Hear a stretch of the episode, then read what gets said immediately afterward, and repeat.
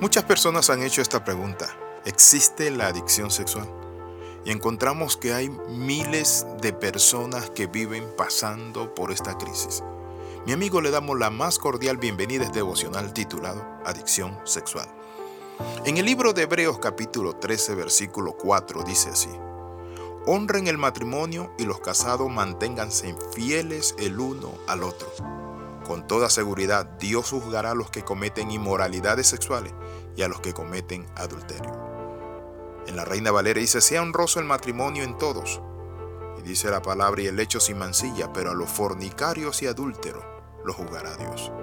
En ningún momento es correcto tener relaciones sexuales fuera del matrimonio. Dicho esto, es importante señalar que el sexo es realmente adictivo. Una persona que mantiene relaciones sexuales con regularidad casi siempre se va a volver psicológica y fisiológicamente adicta a esas relaciones. El sexo entre un esposo y su esposa en el matrimonio, la Biblia dice que es puro. Por eso Hebreos dice, sea puro, sea el hecho sin mancilla. ¿Qué significa el hecho? El hogar, la intimidad. Y mancillar, ¿qué significa? Manchar, amontonar. Y es la manera en que Dios nos habla y nos dice que nuestra vida debe ser ordenada por su palabra, no por nuestros deseos. Hay personas que están justificando los deseos y dicen lo que pasa es que tengo deseos y tengo que canalizarlo de una manera u otra. Pero la Biblia nos habla de que nosotros debemos vivir una vida casta y respetuosa. Le hago una pregunta. ¿Debería una pareja casada dejarse llevar por la adicción hasta el punto donde el sexo se convierte en una obsesión? Siendo un obstáculo para otros aspectos de la vida? Quiero compartirle esto. La pareja puede tener una vida sexual plena, siempre y cuando estén en mutuo acuerdo y de acuerdo a las escrituras, como dice la palabra, que el hombre no se debe negar a, la mujer, y la mujer se debe negar al hombre. ¿Está mal que un marido y una mujer deseen tener relaciones sexuales con regularidad el uno con el otro? Por supuesto que no. Las relaciones sexuales en el matrimonio no son pecaminosas. Los esposos están autorizados bíblicamente a tener relación e intimidad con frecuencia y en el tiempo que lo deseen. En un espíritu de mutuo consentimiento, como dice Pablo en 1 Corintios 7, 5. No se nieguen el uno al otro, a menos que sea que paren su actividad por mutuo consentimiento para dedicarse sosegadamente a la oración. ¿Por qué Pablo decía esto? Porque cuando hay negación tanto el hombre hacia la mujer y de la mujer hacia el hombre, se le abre puerta a Satanás, a la inmoralidad. Por eso la palabra dice, no se nieguen el uno al otro.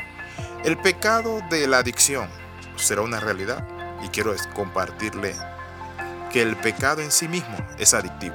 La mayoría de los pecados, no todos, son adictivos si se practican regularmente, por ejemplo, mentir, beber en exceso, fumar, la gula, la rabia, la pornografía, etc. Pueden convertirse en algo habitual y en última instancia, todos nosotros en nuestros cuerpos caídos tenemos una adicción y una inclinación hacia el pecado.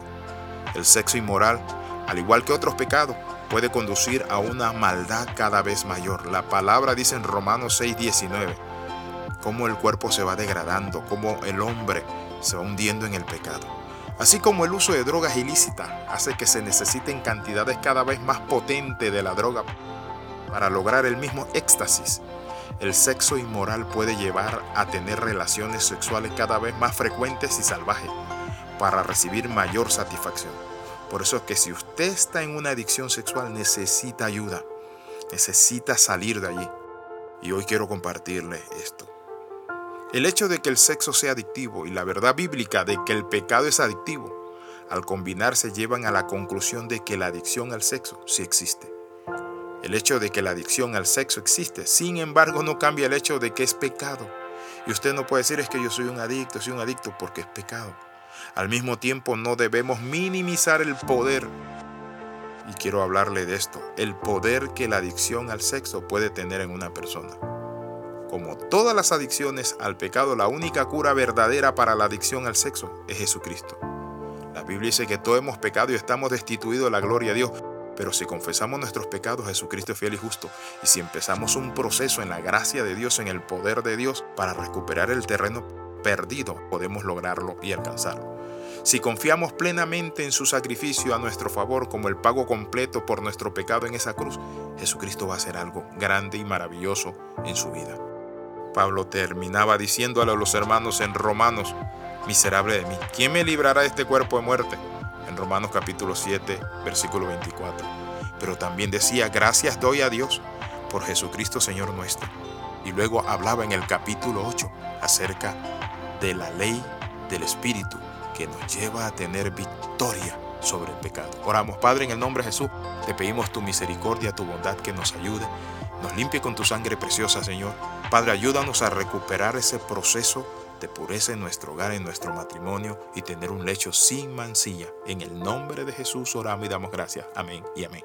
Escriba al más 502 42 45 60 89. Nos vemos en la próxima. Le saluda el pastor Alexis Ramos. Chao.